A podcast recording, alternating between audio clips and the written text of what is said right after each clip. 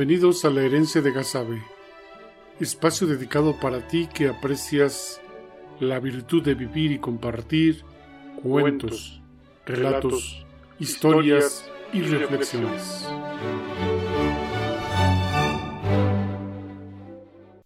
Hoy presentamos el cuento infantil Rey Pico de Tordo, inspirado en el libro de los hermanos Grimm.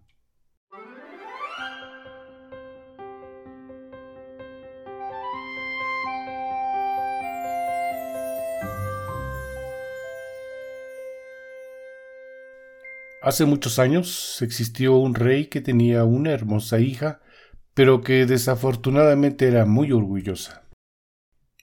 Acostumbrada siempre a obtener de su padre todo lo que quería y de imponer a toda costa sus caprichos. Así que, llegando a la edad de casarse, el padre organizó una gran fiesta en el castillo para que eligiera un esposo e invitó a grandes personalidades de la comarca y más allá. Los invitados fueron llegando a palacio en lujosos carruajes que eran tirados por caballos finamente adornados con plumas y de arneses que deslumbraban a su paso a todos quienes miraban. Los criados se apresuraban a recibir a cada uno de ellos, anunciando con fanfarrias el arribo de las personalidades. Poco a poco fueron llenando la sala del palacio y el rey invitó con suma hospitalidad a cada uno a formar filas de acuerdo con su rango y abolengo. De tal suerte que se formaron primero los reyes, seguido de los príncipes, condes, varones y finalmente los caballeros. En el ambiente se podía percibir los mejores perfumes y esencias aromáticas que desprendían cada uno de los personajes ahí reunidos. Así que esencias como los destilados de flor de romero, almizcle, ámbar, lavanda y algalia se percibían de los diferentes invitados que calzaban botín sevillano o zapato picado, con medias y calzas acuchilladas, jubones y ropilla terciopelada con bordados y botones de oro rematada en cuellos de lechuguilla o escarolado, pretina ceñida donde cargaba la talega de piel, portando capas de medio cuerpo y sombreros de copa alta y tricornios, rematados con finas plumas. La orgullosa princesa pasaba por enfrente de ellos y sin ninguna consideración comenzó a describirlos en voz alta y sin temor y recato. Pero ¿qué tenemos aquí? Un gordo que parece un tonel. Y este flaco cuyas rodillas parecen cañutos a punto de quebrarse. Pero ¿quién iba a decir? Aquí tenemos a este hombre tan alto que parece plumero, quita arañas de sacristía. Y este chaparro, que más parece duende de mina. Ah, pero este otro está bien colorado como cresta de gallo. Y este riondo cuyo diente mazorquero de burro no tiene comparación. y mire nada más, este tiene una barbilla tan puntiaguda que parece un pico de tordo. El padre al ver esta situación estalló en cólera. Hija, te ordeno que no prosigas y retírate inmediatamente de mi presencia. Muy apenado el rey por este comportamiento de su hija, se disculpó con los invitados que comenzaron a retirarse muy decepcionados. Minutos más tarde, el rey, muy enojado, le dijo a su orgullosa hija Ya que has tenido un pésimo comportamiento, te prometo que he de casarte con el primer pobre que toque a las puertas del palacio. Y no tardó mucho en que un pobre músico, sucio de ropas, que tocaba fuera de palacio hiciera su aparición y pidiendo limosna tocó insistentemente al palacio. El rey entonces ordenó que lo hicieran pasar ante su presencia y esto fue lo que le dijo. Mira, buen hombre, he prometido a mi hija que la he de casar con la primera persona que tocara las puertas de mi palacio. Así que apareciste y te pregunto si estás dispuesto a casarte con mi hija, que por cierto no tendrá ningún dote o herencia de mi parte. Pues ya veremos, dijo un ciego, respondió el músico.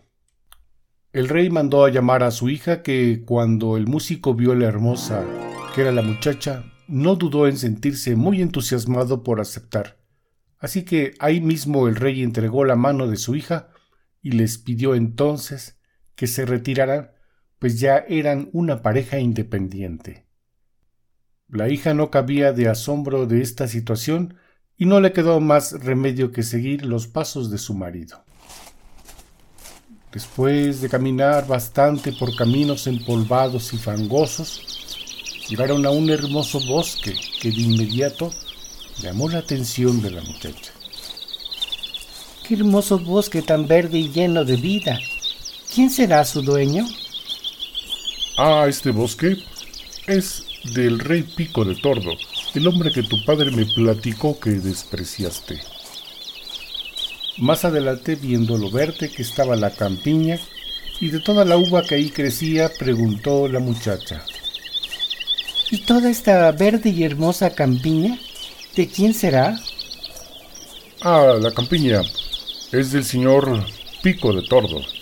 Mm, ya, debí imaginarlo, de ese hombre que desprecié. Siguiendo por el camino se encontraron con un hermoso pueblo que ostentaba un reloj en su jardín y de una pequeña parroquia lleno de gente que compraba y vendía en su plaza. ¿Y este pueblo tan hermoso de quién es? Pues de quién ha de ser, mujer, pues de pico de tordo.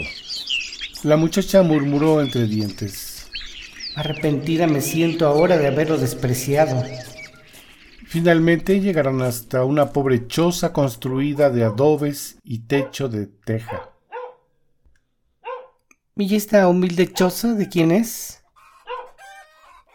Esta pobre choza es nuestra casa en la que habremos de vivir.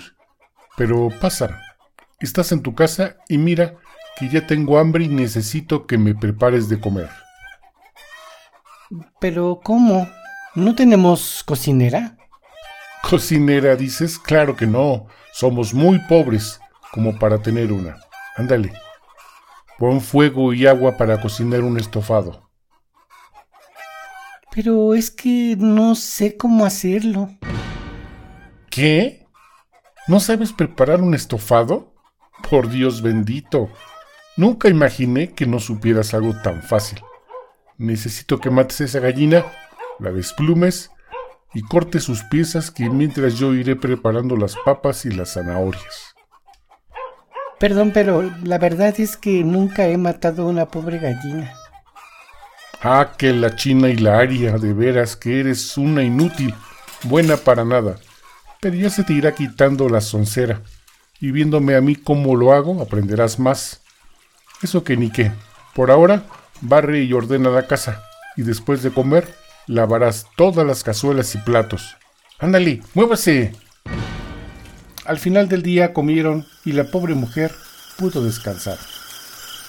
Después de algunos días, el músico le comentó a su esposa que el dinero ya no alcanzaba, así que emprendería un nuevo negocio de canastas de mimbre y ella sería quien las estaría tejiendo.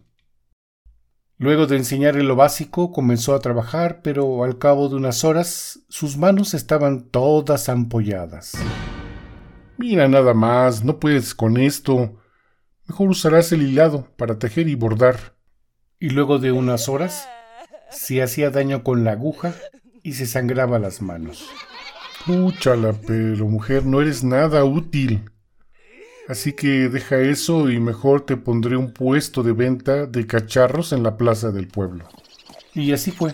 Y a pesar de la pena que le daba vender en público por aquello de que alguien la reconociera, la mujer vendía sus cacharros en la plaza pregonando sus productos. Y como era muy hermosa, comenzó a vender todos sus cacharros. Por algunos días pudo llevar más dinero para comer y su esposo se sintió por primera vez satisfecho. Qué bueno mujer, que has vendido bien tus cacharros. Con ello, hemos podido comer mejor estas semanas. El esposo le compró más productos para la venta y la mujer salió de su casa para colocarse afuera de la iglesia. En esto estaba cuando un soldado ebrio montado en su caballo arremetió contra el puesto de cacharros rompiendo todo en su paso, para luego huir al galope. La pobre mujer quedó desconsolada y afligida, solo de pensar en lo que le diría el esposo. Pero mujer, ¿a quién se le ocurre poner el puesto afuera de la iglesia? Has arruinado el negocio y ahora que necesitábamos más. Pero te tengo una buena noticia. Me han informado que en el Palacio Real solicitan a una sirvienta y si aceptas, pagarán buen salario, que mucho ayudará a nuestra precaria economía. ¿Qué dices? Pues creo que no tengo otra opción. Acepto. Pues no se diga más, que mañana te presentas con el ama de llaves para que te dé instrucciones. Y al día siguiente, la ama de llaves la presentaba con la cocinera del palacio para que le ayudara en la cocina. Y la mujer se empeñó en ayudar a la cocinera en cada una de las recetas que se preparaban para la corte real. Después la trasladaron con la hilandera quien le enseñó el manejo del uso y la rueca, y luego pasó con los tejedores que confeccionaban tapetes y cortinas. Y así fue aprendiendo cada una de las actividades que se hacían en palacio.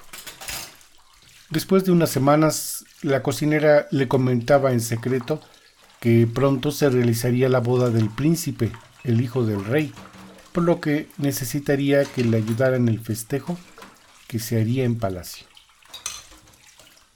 Así que llegando el día y después de ayudar a la cocinera en todo lo que le pidió, se introdujo a escondidas cerca de una de las puertas del salón real, solo para admirar la magnificencia del lugar y la distinción de los invitados que le recordaban mejores tiempos y las palabras de su padre que ahora sonaban en su mente con mucha racionalidad.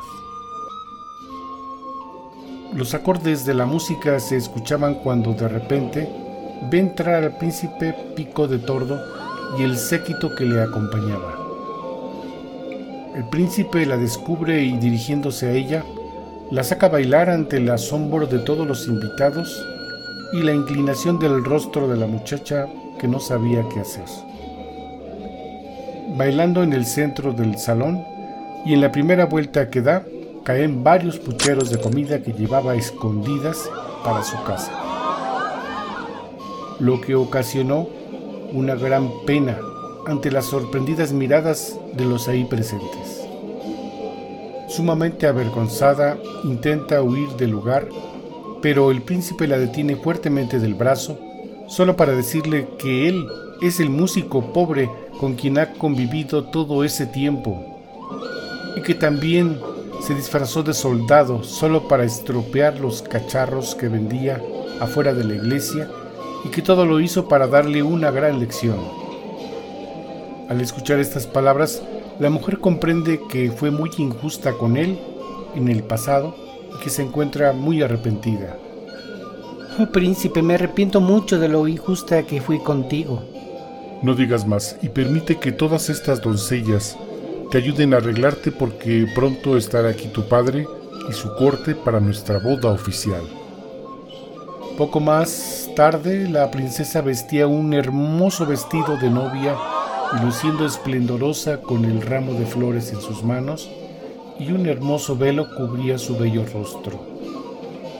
Su padre, el rey, entraba al recinto seguido de su corte para celebrar la boda de su hija, que con todo lo vivido al lado del músico pobre, aprendió la importancia de la sencillez, la utilidad, la humildad y el servicio, necesarias para convertirse después en una reina. Desde entonces todos vivieron muy felices. Y colorín colorado este cuento se ha acabado. Libreto y voz de Luis Eduardo Arriola Meneses.